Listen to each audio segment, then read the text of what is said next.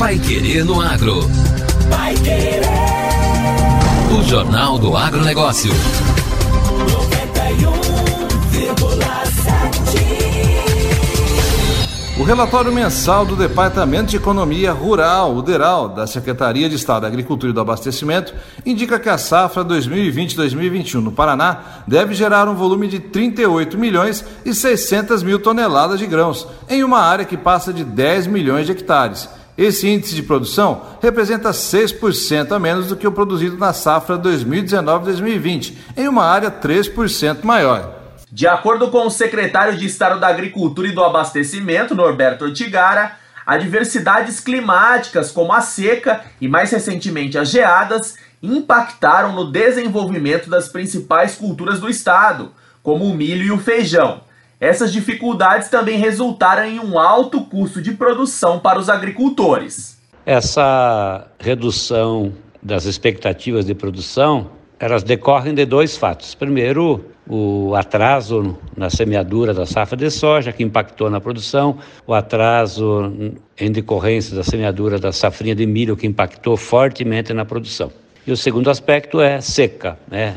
estiagem, falta de água, Portanto, ganha relevância a recente iniciativa do governo do estado em estimular o uso de irrigação né, nas propriedades rurais, tanto quanto possível, né, para reduzir, mitigar riscos, reduzir, aumentar a produtividade eh, e até cooperar para a redução a médio prazo do custo do seguro rural. Enfim, a gente tem, infelizmente, um quadro de complicado de perdas que decorrem de fenômenos climáticos adversos e que prejudicaram fortemente a nossa capacidade de produção. Teria sido uma safra cheia não fossem esses percalços aí climáticos. A segunda safra de feijão, a exemplo do ocorrido no ano passado, foi prejudicada pela falta de chuvas em praticamente todo o ciclo vegetativo. O DERAL estima uma redução de 38% na produção, comparativamente às 502 mil toneladas previstas no início da safra. Agora, estima-se um volume de 310 mil toneladas. Quanto à segunda safra de milho, é esperada a produção de aproximadamente 10 milhões e 300 mil toneladas, uma redução próxima de 4 milhões e 400 mil na comparação com a estimativa inicial, uma perda de 30%. A quebra na safra de milho deve-se principalmente à estiagem que atinge o estado, com chuvas irregulares e a ausência de chuvas nos períodos críticos para o desenvolvimento das plantas. Segundo o chefe do DERAL, Salatiel Turra, os índices estimados atualmente para a cultura do milho têm impacto bastante significativo para o Estado, uma vez que refletem nas cadeias da carne e do leite, onde o grão é fundamental na produção de alimento para os animais. Por outro lado, como explica Salatiel, os preços praticados nessa cultura estão recompensadores para os produtores. De modo geral, os produtores paranaenses estão recebendo um valor bastante interessante das commodities que estão comercializando.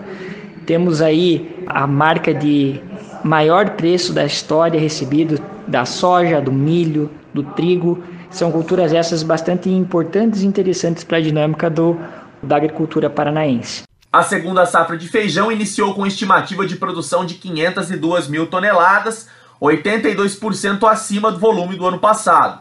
No entanto, devido à seca prolongada, a estimativa teve uma redução de 192 mil toneladas. O levantamento realizado pelos técnicos do DERAL indica a produção de 310 mil toneladas. A área de 254 mil hectares apresenta aumento de 13% na estimativa comparada à safra de 2019-2020. Até o momento, a colheita atingiu 44% e deve ser concluída em junho. Em relação ao milho, no início da safra, a expectativa era de que o Paraná produzisse um volume de 14 milhões e 700 mil toneladas, mas as perdas no campo foram significativas até o momento. Aproximadamente 30% da safra foi perdida. Agora, a produção esperada é de cerca de 10 milhões e 300 mil toneladas. Esse volume é 13% menor do que o colhido na safra passada. Agora, no Pai Querendo Agro.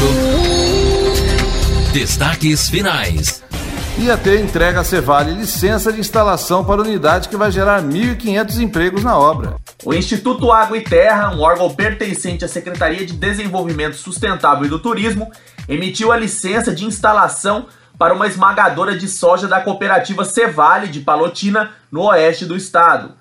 Esse novo empreendimento vai gerar cerca de 1.500 empregos diretos e indiretos durante as obras de construção e 580 postos de trabalho quando entrar em funcionamento. O documento foi entregue pelo secretário do Desenvolvimento Sustentável e do Turismo, Márcio Nunes, ao presidente da Cevale, Alfredo Lang, na última sexta-feira.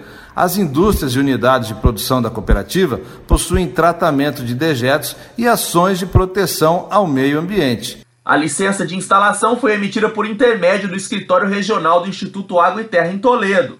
O chefe regional, Tassiano Maranhão, disse que com a nova unidade a cooperativa vislumbra um horizonte que agrega sustentabilidade, tanto econômica quanto ambiental. A Cevale ela veio exatamente, olhou esse horizonte, que vem agregar exatamente a questão da sustentabilidade, tanto econômica quanto ambiental, em função de mudar um pouco a estrutura tradicional da comercialização de grão e do seu uso diretamente com base à exportação para os mercados exteriores. Então, isso é uma grande a sustentabilidade ela poderá agregar valor não só no aproveitamento desses dois produtos e subprodutos é, produzidos também, que vai ficar na região que pode agregar valor econômico à, à, à, rentabilidade dos produtores. Então isso é uma grande vantagem, né?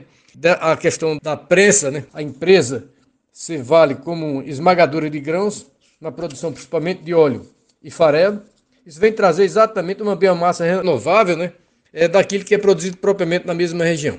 Segundo os dirigentes, a Cevale incentiva, junto a seus produtores associados, ações de cuidados ambientais, como o recolhimento de embalagens de agrotóxicos, recuperação de matas ciliares e plantio de árvores para a geração de energia limpa e renovável, além de trabalhar com educação ambiental. No Paraná, a abertura de empresas no quadrimestre é 20% maior na comparação com 2020. A própria Cevale será a maior cliente da esmagadora de soja, que será utilizada para extração de óleo produzido à base de grãos, especialmente da soja e milho.